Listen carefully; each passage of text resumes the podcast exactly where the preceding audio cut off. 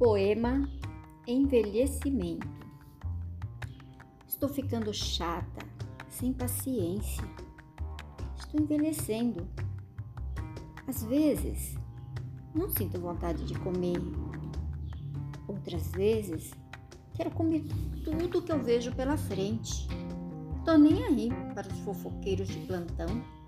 Quero sorrir, andar de chinelos havaianas, usar roupas confortáveis mesmo que sejam quase um mulambo. Tem dias que eu quero ver gente, abraçar os amigos. No outro, prefiro o silêncio, o encontro comigo e meu inconsciente. Às vezes, quero passar o dia inteiro de pijama, com cara de preguiça. Somente a solidão como companheira. Não gosto de bagunça e nem de dia barulhento.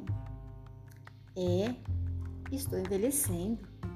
Meus cabelos estão embranquecendo, mas em meu olhar ainda há uma pequena chama, a chama da sobrevivência.